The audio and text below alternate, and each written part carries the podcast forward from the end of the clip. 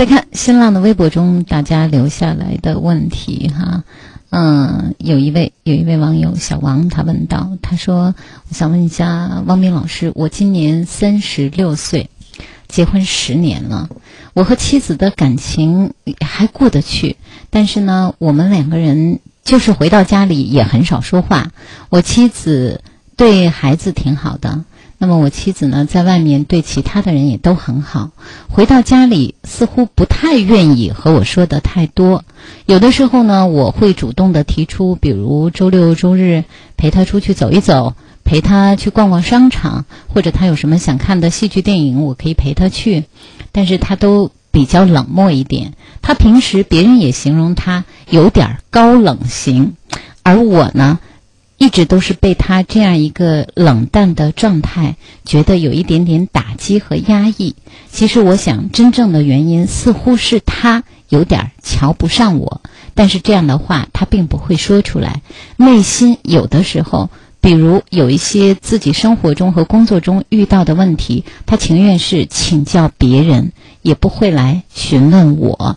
我作为丈夫，在他身边，觉得有的时候没有什么价值。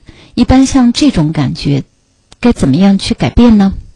就是作为先生，觉得没有存在感，不被需要，是吧？对。你看妻子宁可去请教别人，也不会跟我说。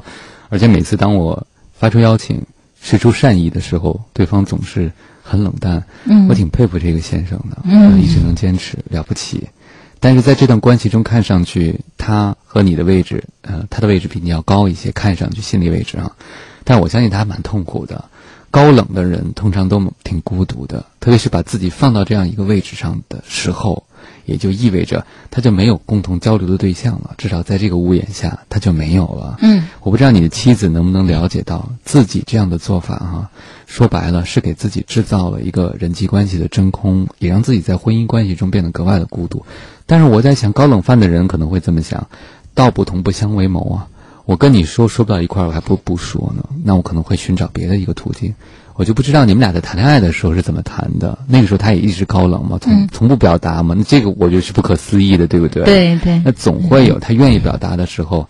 其实你可以把作为先生的一个受挫感，包括对他高冷的一个理解传达给他。比如我们刚才讲了，我相信他很孤独。嗯。开始他拒绝了你，其实他在拒绝自己，对吧？对。没有人不想被陪伴。那如果你能够理解到这个层面，就是我可能永远不能成为你期望中的那样那样优秀的人，或者那样范儿的你所谓和你匹配的人，但是我愿意成为一个好的倾听者，或者当你觉得孤独的时候，我也愿意成为陪伴的那个人。我不知道当我们能够去示弱的时候，特别是你先生示弱的时候，妻子会不会被打动或者改变？但至少这是我看上去我们能做的一件事儿，因为很多高冷的人，他是嗯从内心来讲，他还是很渴望被理解的。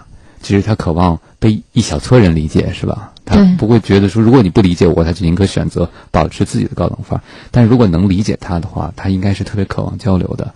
一个人在这个家庭中，看上去和先生在一起，却过着自顾自的生活，这对一个女生来说，我觉得也是不容易的事儿。